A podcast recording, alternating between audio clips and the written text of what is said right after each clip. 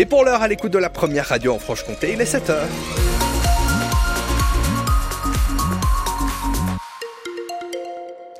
À 7h, si vous devez vous déplacer dans la région, je vous rappelle donc cet arbre entre Cendré et Rougemonteau sur la petite route, hein, un arbre qui gêne vos conditions de circulation et c'est assez dangereux sur place parce qu'il y a le ravin de chaque côté, donc pour éviter, euh, c'est compliqué. Le mieux, c'est carrément euh, d'éviter la départementale 23, là où il y a cet arbre donc sur la route.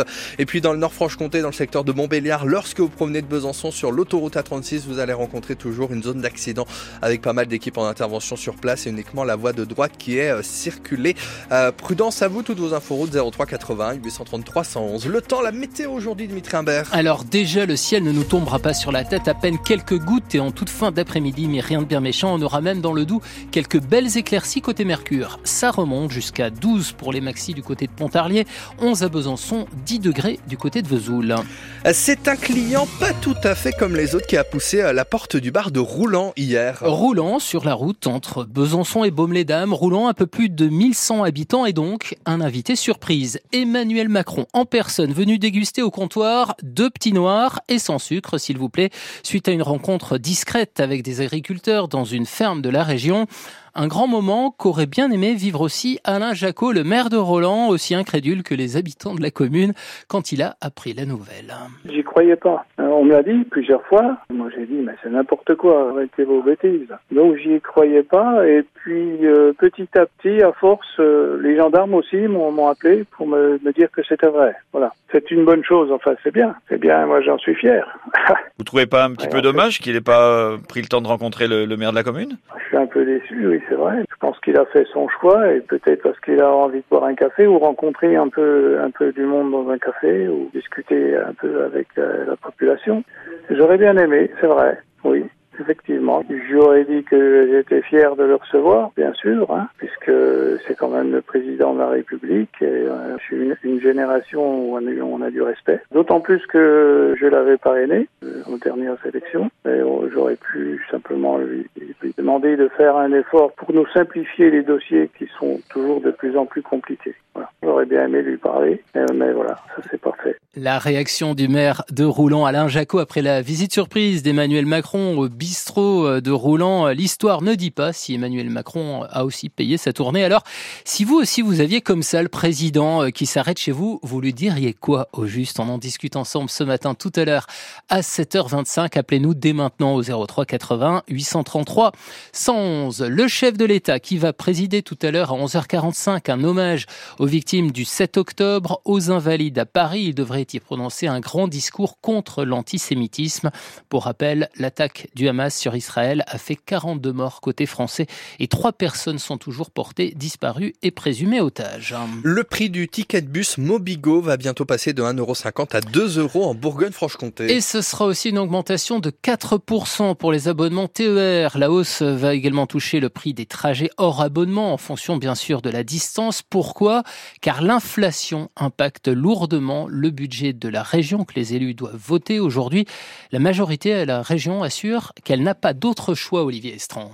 Non, car la collectivité ne prélève aucun impôt direct et pourtant elle doit financer le fonctionnement des lycées, de leurs cantines, les filières d'apprentissage, la recherche supérieure, mais aussi la formation des demandeurs d'emploi. Il y a également l'installation des jeunes agriculteurs, la vie associative et la culture.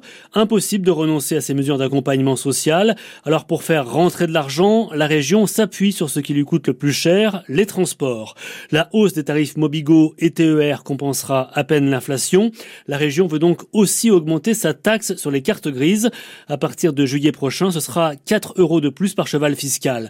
La majorité assure qu'elle sert tous les boulons. Cette année, son budget de fonctionnement recule de 5% et les investissements diminueront eux de 1,1%.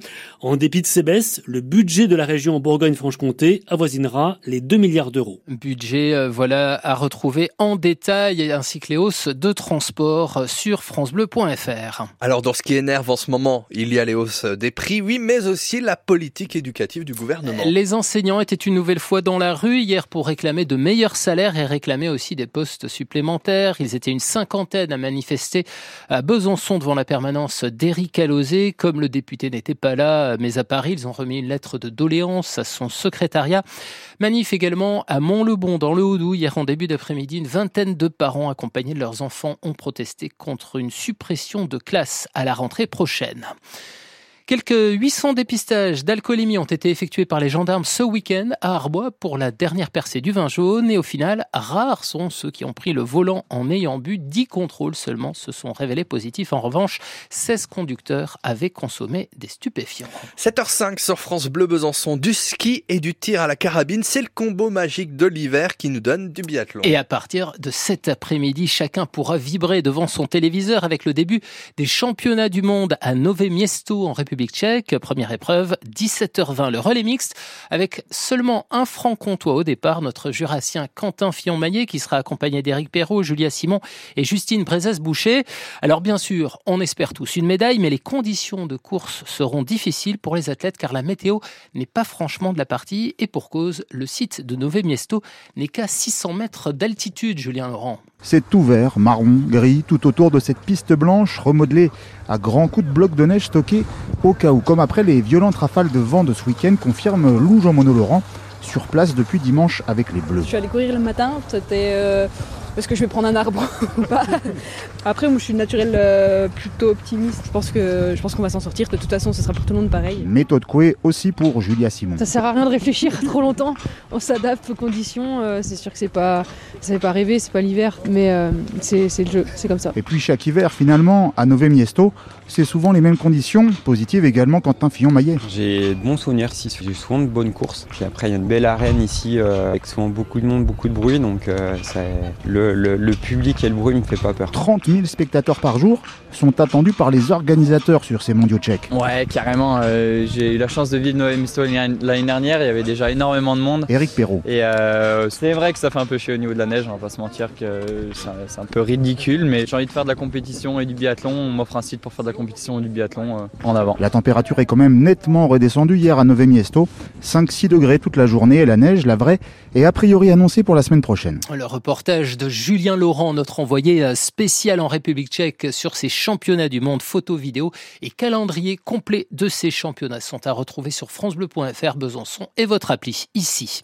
Pour ce qui est de la Coupe de France de foot, Sochaux l'aura bu jusqu'au bout, mais c'est fini depuis hier soir. Le parcours des jaunes et bleus a donc été stoppé brutalement par Rennes hier sur le score sans appel de 6-1 au Stade Bonal. Rennes, 9e de la Ligue 1, était vraiment trop fort, mais l'aventure a été belle jusqu'en huitième de finale. Sochaux qui va donc se concentrer maintenant sur le championnat de national. Et puis on aura du hand ce soir au Palais des Sports de Besançon. Le SBF reçoit Dijon, adversaire direct pour la Coupe d'Europe. Nos Byzantines sont huitièmes du classement avec Dijon en ligne de mire à deux points.